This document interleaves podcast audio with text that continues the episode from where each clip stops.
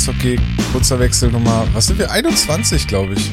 Sind wir bei 21, Flo? Ich, Müsste tatsächlich 21 sein. Mir ist, als wenn wir vor wenigen Stunden zusammengesessen Nee. haben und über die 20 geredet haben. nee, wir haben tatsächlich die 22. 21 war Nein. schon Playoff-Spiel 1. Playoff-Spiel 2 ist ja jetzt die 22. 22. Marc Fortier, ole, ole. Sehr gut. Ja. Dann nehmen wir den. Was soll's? Okay, nehmen wir Wer den. braucht schon Kelly Fairchild? Genau. Wie unschwer an der Stimmung zu erkennen ist, haben die Eisbären ihr zweites Playoff-Spiel gegen die Iserlohn Roosters gewonnen. Mit äh, 6 zu 0 sogar relativ deutlich. Ähm, und darüber wollen wir jetzt sprechen. Und zwar halt den kurzen Wechsel halt nur über ein Spiel, weil halt jetzt gerade Playoffs sind, ne? Ähm, Flo kommt direkt aus der Nachtschicht. Genau. Ich komme gefühlt aus der Nachtschicht. Wie war meine Nacht auch relativ kurz. Aber wir kriegen das schon hin. Klar. Kann- Eigentlich kann- sind wir in, in, in gewohnter Stimmung. In, So, ja, eigentlich schon. Unausgeschlafen. Genau. Leicht übermüdet. Ja, Irgendwann am Tag und wir sind da und versuchen zu Genau. erzählen. äh, vor dem Spiel gab es äh, ein paar Reihenumstellungen. Ähm, sogar eine, die ich, glaube ich, ja auch angeregt hatte im kurzen Wechsel. Das war die Umstellung mit äh, Boyczak zu Reichel und Nöbels in eine Reihe. Sondern quasi einfach nur eins zu eins Leo Pödel mit Zach Boyczak ersetzt und ja, einen echten Center zwischen, für, äh, zwischen Reichel und, und Nöbels stellt. Ähm, das ist sehr gut aufgegangen, darüber sprechen wir gleich. Äh, dann ist Marc Sängerli zu Matt White und Chris Foucault in eine Reihe gekommen. Das hat auch recht gut funktioniert, fand ich. Und ja, Marc Olver, Fiore und Toomi waren die äh, dritte Reihe. Die hat dir ja besonders gut gefallen, schon auf dem Papier. Hast äh, gleich äh, Ja, äh, in die Hauptstadt Eishockey WhatsApp-Gruppe geschrieben. Ja, da hatte ich schon gesagt, also wenn ich jetzt Iserlohner nur die dritte Reihe sehe, hätte ich schon keinen Bock mehr auf die. Äh, Ja.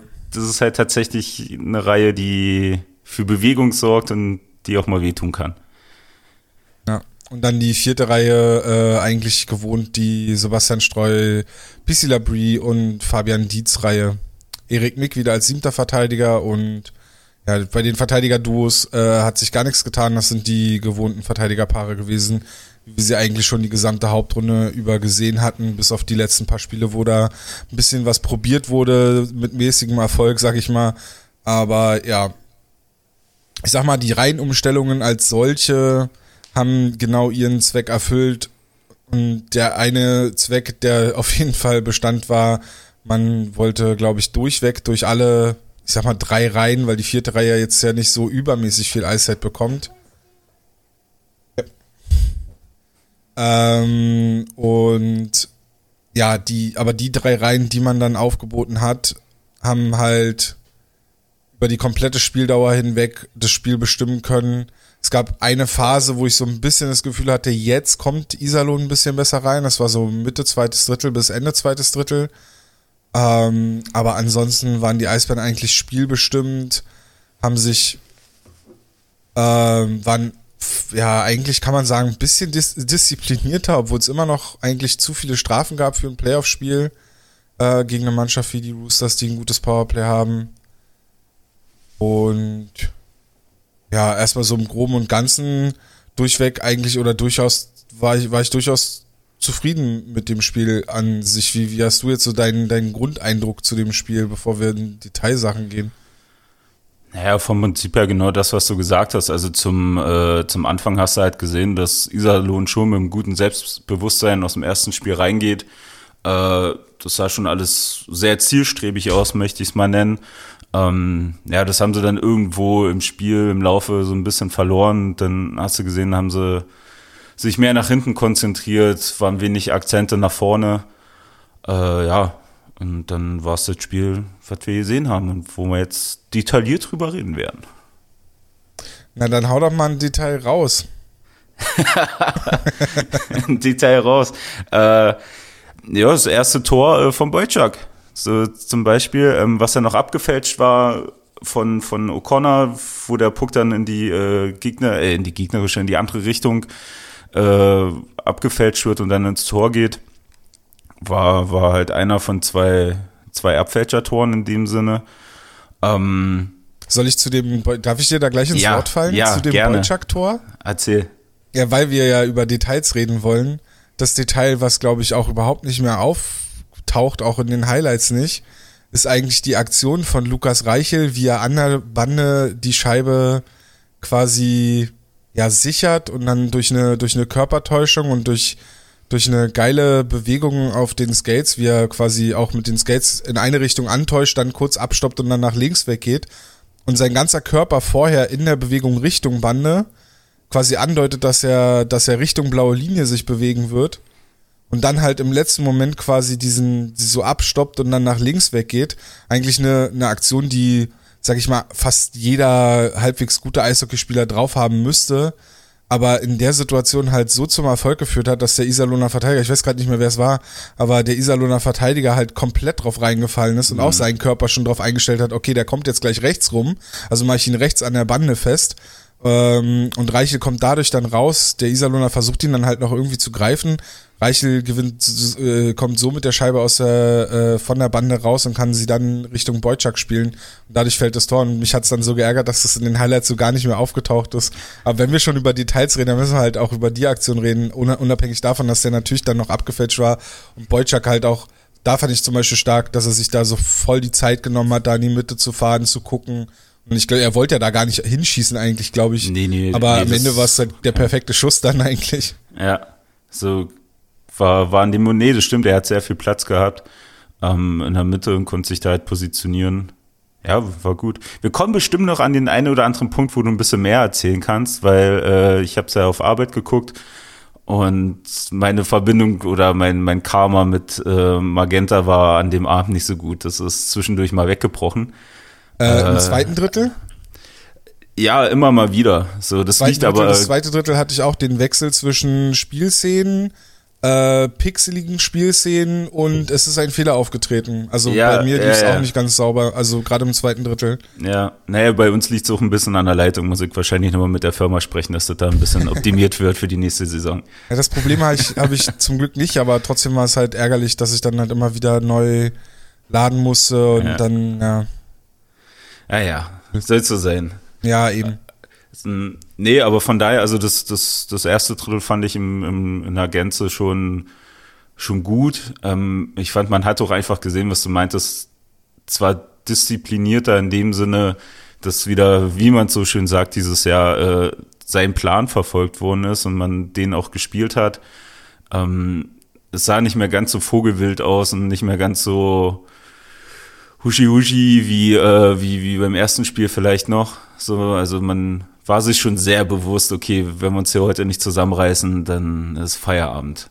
Das, das hast du schon gesehen. Aber wie gesagt, also ich war ehrlich gesagt dann äh, vom, vom ganzen Spiel oder halt auch vom, vom ersten Drittel war ich, war ich tatsächlich so ein bisschen von Iserlohn enttäuscht. Ich hätte gedacht, die spielen ein bisschen mehr Attacke, haben ihre großen Cojones vom, vom ersten Spiel halt ein bisschen länger an.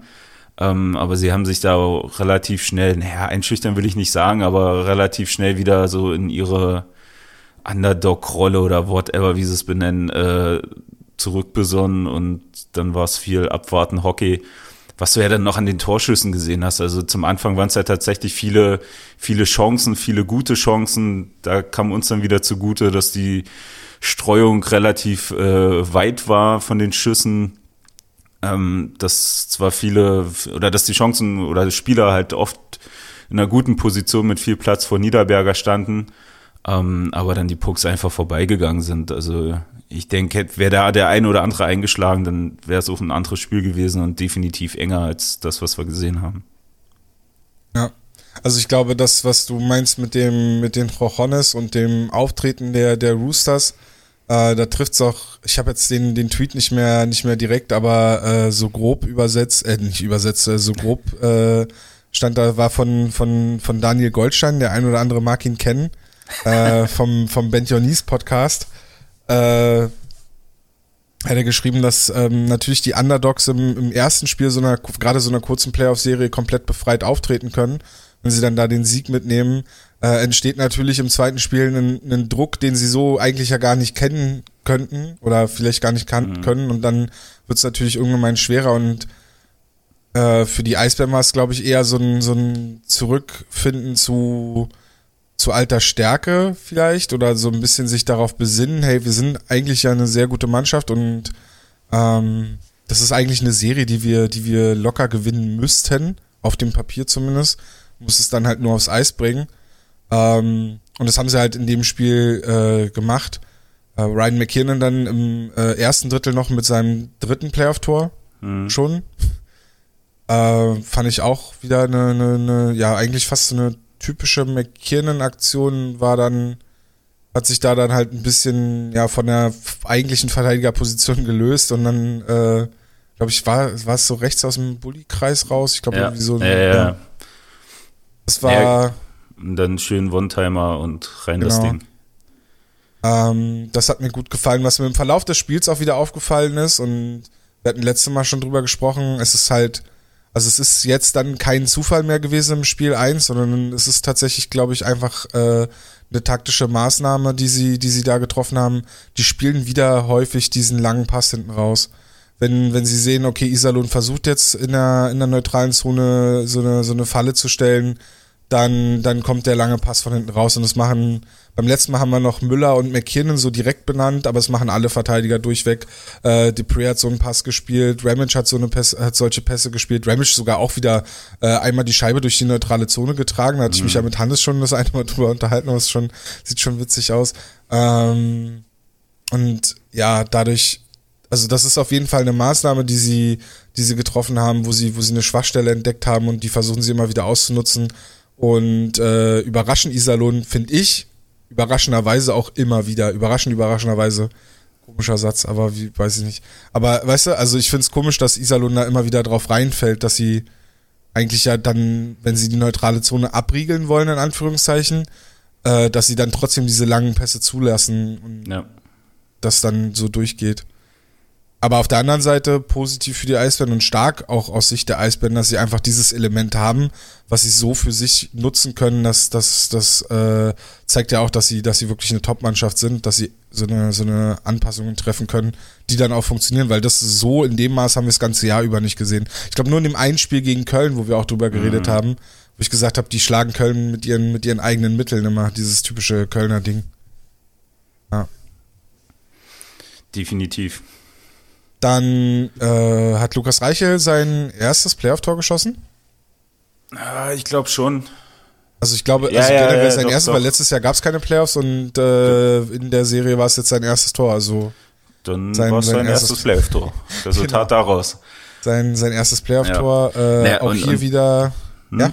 Nee, und da halt auch, also muss man ja auch wieder ehrlicherweise sagen, wir haben ja nach der letzten Episode, wo wir dann hier auf Stopp gedrückt haben, haben wir uns auch wieder kurz über Herrn Übels unterhalten. Da wollte ich gerade, ich wollte jetzt. Ja, jetzt ja, was, was, also mit den Emotionen vor allem bei mir, äh, zum Glück haben wir es nicht aufgenommen.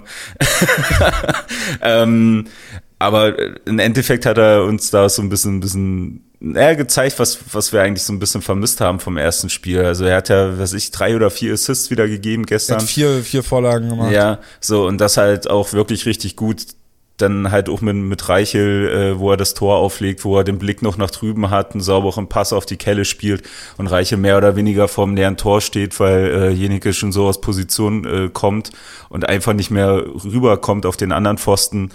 Ähm, schönes Auge bewiesen. Dann halt auch bei, äh, ich weiß gar nicht, beim, beim dritten, nee, beim, beim 4-0 oder beim 5-0 ist ja egal. Nee, beim 4-0 war es dann, ähm, wo, er, wo er den Pass dann halt auch mehr oder weniger von hinterm Tor spielt, äh, auf dem freistehenden Mann. Also der hat gestern abgeliefert, so das sah gut aus, er war präsent, er hat die Akzente gesetzt, so er hat die wichtigen Vorlagen gegeben, also so stelle ich mir eigentlich äh, Nöbels im Jahr 2021 vor. Absolut, also ich finde auch, also und da kommt dann auch wieder, finde ich ins Spiel die, die, die Reihenumstellung, dadurch, dass Beutschak halt quasi die, diese Center-Position und dann auch die, die defensive Verantwortung mit übernehmen konnte, dass äh, Beutschak halt auch ein Abnehmer ist, der für Tore sorgen kann, dass es eben nicht so ein ja, und dass Beutschak auch ein bisschen was für sich selber kreieren kann, glaube ich, hilft dabei dann auch, weil ähm, bei aller Liebe für Chris Foucault und wir haben ihn, haben ihn zu Genüge gelobt dieses Jahr. Ähm, und auch zu Recht meiner Meinung nach. Und auch Chris Foucault hat ein gutes Spiel gemacht, äh, möchte ich ihm gar nicht absprechen, aber ist dann halt glaube ich, einfach in der Umstellung, also er ist dann nicht der Typ Leo Pödal, wenn man jetzt sagt, okay, Leo Pödal ist auch eher, eher einer, der den Abschluss sucht und, und Abschlüsse braucht. Ähm, ja, dann kann man ja eigentlich Foucault in die Reihe stellen, der füllt ja dieselbe Rolle aus wie, wie, wie, äh, wie Pödal. Und ja, so ist es halt eben dann nicht, ne? So einfach ist es dann eben nicht. Also dann halt da Beutschak reinzustellen, ähm, Nöbels wieder auf die Flügel, auf die etwas vereinfachte Position des Flügelspielers zu setzen, aber so für Nöbels dann halt auch so ein bisschen die Freiheit zu geben in seinem Spiel, hat sich halt komplett ausgezahlt. Ähm, und, und ja, wie gesagt, vier Assists für, für Marcel Nöbels. Ähm, Boyczak auch mit vier Punkten, zwei Toren, zwei Assists, glaube ich, waren es dann am Ende oder drei Assists. Nee, zwei Tore, zwei Assists. Und Lukas Reichel zwei Assists, ein Tor. Also die Reihe hat komplett abgeliefert, da kannst du überhaupt ja. nichts sagen. Ähm, und na klar, bei 6-0, die, die Whitney-Reihe war komplett abgeschrieben, aber die waren auch so generell komplett abgeschrieben was äh, unter anderem, und jetzt kommt eine Zahl, die du schon kennst, weil ich sie vorhin schon in die Gruppe geschrieben habe, was halt ähm, auch an der Leistung von äh, McKinnon und Depre lag, die jetzt nicht unbedingt hart matched gegen die Whitney-Reihe gespielt haben, die aber grundsätzlich ein überragendes Spiel hatten mit äh, jeweils 94% Expected Goals. Das heißt, im Endeffekt Expected Goals kann man auch so ein bisschen übersetzen in Schussverteilung, nur dass da die Schüsse ein bisschen anders, also besser gewertet werden. Also man guckt dann auf Schussposition und ähm, Schussart und sowas und, und versucht dann daran halt so eine Wahrscheinlichkeit der Treffer zu errechnen. Aber am Ende des Tages ist es einfach auch nur eine Verteilung der Schüsse und drückt dann aus, wie gut die Reihe quasi performt hat. Und 94 Prozent Expected Goals für eine, also 100% ist das Maximum, mehr als 100% gibt's nicht. Das heißt halt. Das ist 94 ganz gut, ne? 94% für einen Verteidiger-Duo ist überragend. Also das, weiß nicht. Also klar ist nur ein, auf ein Spiel betrachtet, aber auch in einem Spiel 94% habe ich, glaube ich, bisher noch nicht, habe ich noch nicht gesehen. Also das ist einfach ein überragender Wert und zeigt halt einfach auch, dass, also die Reihe, also die beiden Verteidiger haben halt einfach nichts zugelassen. Ähm, wenn man dann vielleicht mal sagt, ja, McKiernan ist vielleicht so eine kleine Schwachstelle im Defensivspiel der Eisbären, äh, gestern nicht. ähm, ja, und wie gesagt, die Reihenumstellung in der ersten Reihe hat super funktioniert. Ja. Äh, ein, ein Negativpunkt müssen wir trotzdem, glaube ich, benennen. Wir, wir haben schon ja beide eben auch gesagt, dass sie disziplinierter gespielt haben aber ein Ausreißer gab es dann trotzdem. Das war Mark Olver, der leider wieder mindestens zwei sehr unnötige Strafen genommen hat. Ich wollte das eigentlich gerade nur aus deinem Mund hören. Ja, ich kann es, da, da, da bin ich, äh, da bin ich. Da bist du nicht so, trotzdem, sagst du? Nee, also ich bin ja trotzdem, kann ja trotzdem behaupten, dass Mark Olver, wenn er genau das nicht macht, ist er halt ein sehr wertvoller Spieler. Aber tut sich halt selbst äh, keinen Gefallen mit diesen Aktionen, weil er dadurch seine ja, er kann dann halt nicht mitspielen, wenn er auf der Strafbank sitzt. Naja, so nicht nur das und naja, klar, und, und provoziert er halt dann noch schnell mal halt die, die Unterzahl. Ich sage, und das ist halt tatsächlich der Punkt, der mich gerade bei ihm so am, am meisten stört. Also, wir sind nicht auf die letzten drei, vier Spiele gesehen, hat er ja mindestens eine Strafe, wo du sagst, oh, Digga, hätte jetzt nicht sein müssen. Ähm, und, und das ist halt tatsächlich gerade ein Faktor, der mich bei, bei ihm so stört, neben allem anderen, was er, was er auf dem Eis macht. Äh, ja, weiß ich noch nicht, wie, wie ich persönlich das einschätzen kann und soll. Dann, achso, eine andere Sache noch, die ich bei dem, bei dem Reicheltor noch ansprechen wollte. Hattest du mitbekommen, dass nach dem Reicheltor hatte sich ja da so ein bisschen Ärger äh, entspannt? Mhm. Da gab es ja der, äh, dieser Luna Trainer hatte sich dann da intensivst mit den, mit den Schiedsrichtern unterhalten. Es gab ja, gut, eine, wann, wann unterhält, unterhält er sich mal nicht intensiv? Also der, der ist ja nur am Quatschen. So das ist schon Fan richtig, aber in dem Moment war es ein bisschen mehr und äh, da hatte ich dann nochmal drauf geguckt in der Drittelpause und das bezog sich äh, darauf, dass ähm, Ramage einen sehr unsanften Zweikampf führte, den man durchaus auch hätte mit einer Strafe mhm ahnden können, der dann dazu geführt hat, dass die Scheibe da überhaupt dann über Reichel zu Nöbels zurück zu Reichel kam. Also äh, Naja, das äh, war, war so ein bisschen ab von den Kameras. Ich glaube, in einer Perspektive von, von der Kamera, die direkt hinterm Tor war und man so ein bisschen weiter aufs Eis äh, gesehen hat, konnte man das erahnen und äh, ja. so ein bisschen sehen, was, was da abging. Ja, ja, ja, also sowohl als auch können wir da über alles reden und kann den Unmut da halt auch ein bisschen äh, nachvollziehen. So die, die eher größere Szene, wo wir, glaube ich, jetzt äh, zu, zu sprechen kommen, ist halt ja. eher der, der Check von, von Laurie gegen, äh, gegen Mick. Ja.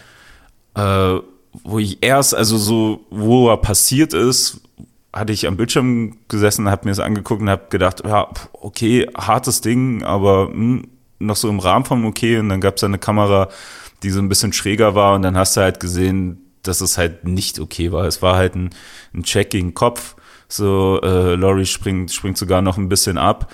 Ähm, ah. Naja, Füße waren halt schon oben, ne? Ja, ähm, ich, ja, und, und, und aber, aber was, was das, glaube ich, halt so, so diskussionswürdig macht in, in dem Moment ist halt, Mick macht halt den Fehler und guckt seinen Pass hinterher. So, also, so, so habe ich das gesehen. Er hat, er, er sieht ihn halt nicht und dann passiert wie, wie es passiert, dass dann da dieser, dieser harte Check kommt. Und ja, weiß ich nicht, was man da dazu noch groß sagen soll.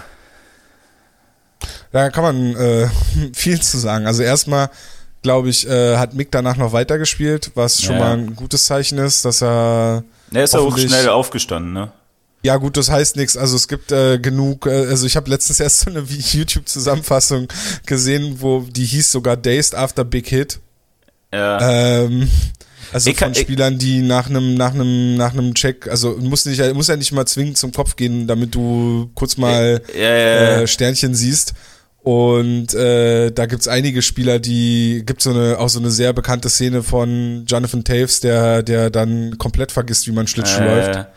Na, was ähm, mir so, ähm. welche Szene oder welcher Check mir sofort in den Kopf gegangen, gegangen ist, der ist jetzt auch schon ein bisschen älter, war äh, Scott Stevens gegen Paul Correa damals. So, der ja, okay, auch sehr, sehr böse war, aber wissen nicht, die Szene kam mir irgendwie so sofort in den Kopf geschossen nach diesem Check. So, und da war ja auch, also Korea war ja überall, aber nicht auf diesem Planeten. So, ähm, ja, aber Korea hat ja dann noch weitergespielt das Spiel und hat noch ein Tor geschossen, ole ole, und musste seine Karriere vorzeitig wegen Kopfverletzungen beenden. Herzlichen Glückwunsch. Ja, ja. Ähm, über, lass uns nicht über Scott Stevens äh, Checks reden, weil da kommen wir in eine Diskussion. Ähm, ja, ja. Also man ja. kann sich da eine Compilation angucken und kann äh, nicht erlaubt, nicht erlaubt, nicht erlaubt, Check zum Kopf, viel zu hart, übertriebene Härte und so. Du kommst halt, äh, du kommst dabei nicht mehr gut raus aus der Nummer. Also wie man da überhaupt noch argumentieren kann, dass das the good way of hockey ist. Mhm. Ähm, keine Ahnung. Damals hat man neu gespielt. Ehrliches Eishockey. Ja, ja. Ähm, zu, zu, dem, zu dem Check von Lowry. Ähm, also A, ich mag die, also ich verstehe, wie du das meinst und will dich damit jetzt nicht direkt angreifen, mhm. aber die Argumentation, ja, er hat seinen Pass hinterher geguckt und ist deshalb selber schuld, dass er einen harten Check fängt. Nee, nee, das meine ich ja nicht. Ich weiß, dass du so nicht ja. meinst. Ich wollte nur, weil du es angesprochen hast, wollte ich es mhm. nur an, genannt haben. Äh, finde ich ein, finde ich ein Strohmann-Argument, weil es halt impliziert, dass der gecheckte Spieler selber schuld ist, dass er gecheckt wird. Was in dem Moment, wo du den Pass wegspielst, klar kannst du gecheckt werden und du kannst, musst auch damit rechnen, dass du gecheckt wirst so. Aber äh, womit du niemals rechnen musst, ist, dass du zum Kopf gecheckt wirst. So, das mhm. ist das eine Ding. Das andere Ding in der Aktion ähm, hat äh, Mick vielleicht den Nachteil, dass er die Scheibe, die so ein bisschen komisch vor ihm äh, so ein bisschen komisch vor ihm kommt, dass er die wieder zurück in die in die Zone der Roosters schicken will, um direkt wieder die nächste Angriffswelle ähm, zu initiieren. Dadurch ist er halt ein bisschen nach vorne gelehnt.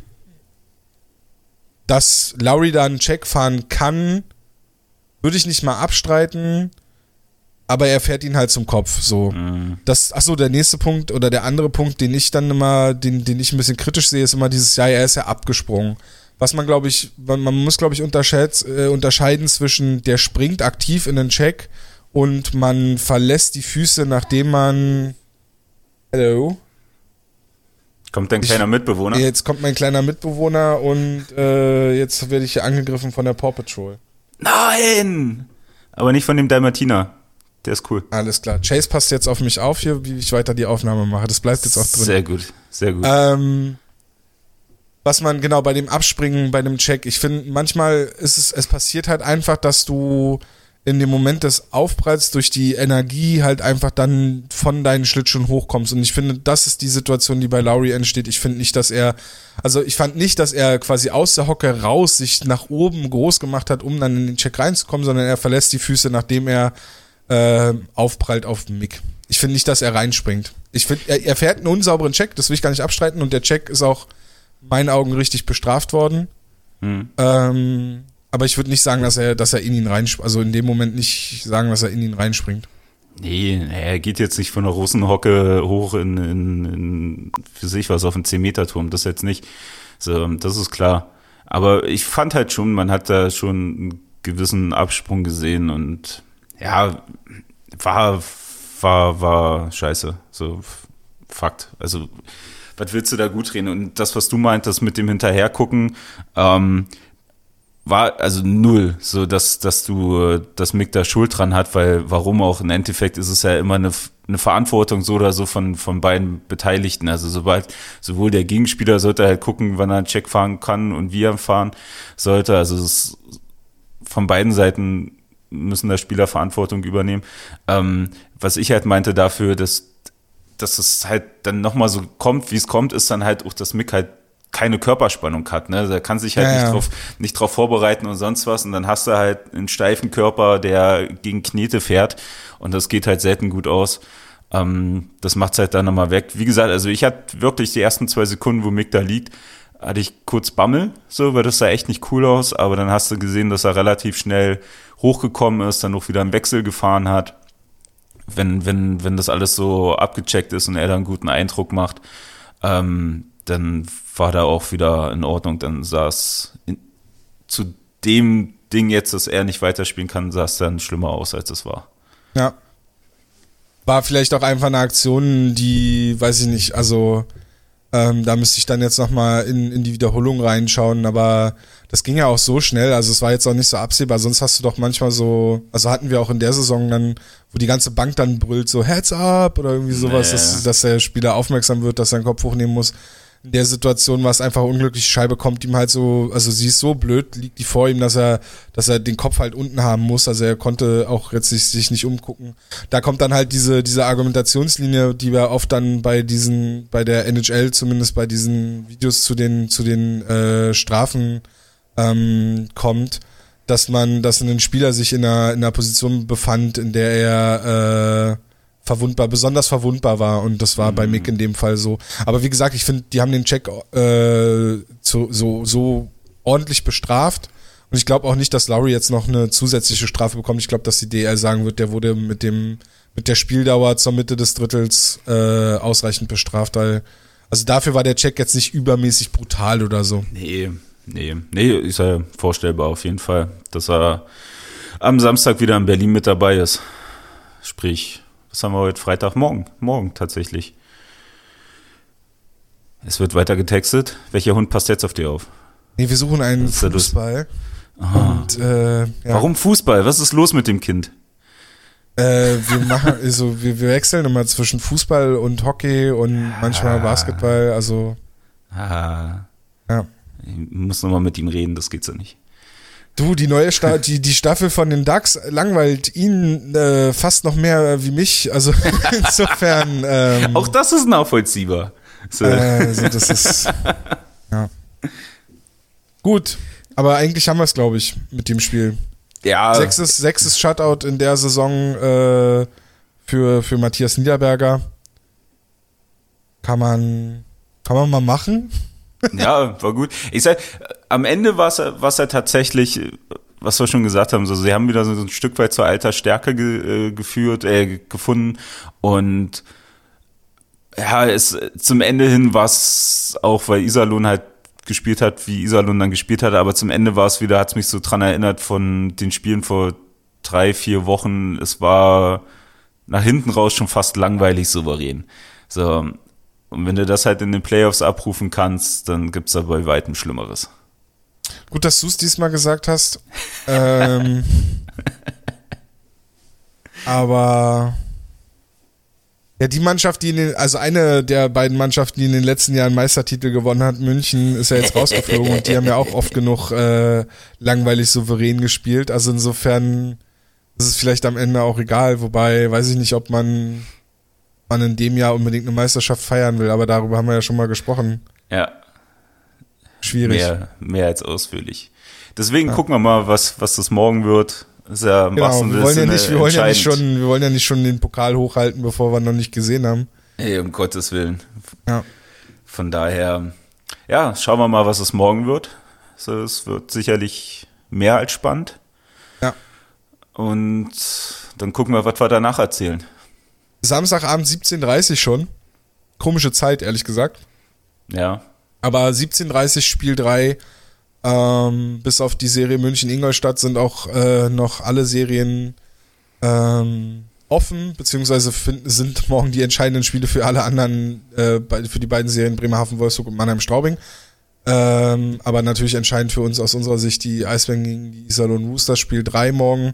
Äh, und ja, wir hören uns dann, hören uns dann, glaube ich, am Sonntag dann schon wieder wie das halt so, so, ist jetzt. Wenn wir, wenn wir sagen, wir machen nach jedem Spiel einen kurzen Wechsel, dann müssen wir uns ja schon zeitnah ja. wiederhören. Deswegen äh, danke ja. fürs Zuhören und äh, bis zum nächsten Mal. Auf Wiederhören. Tschö. Hauptstadt Eishockey, der Blog, die, die machen gute Sachen. Sind gut.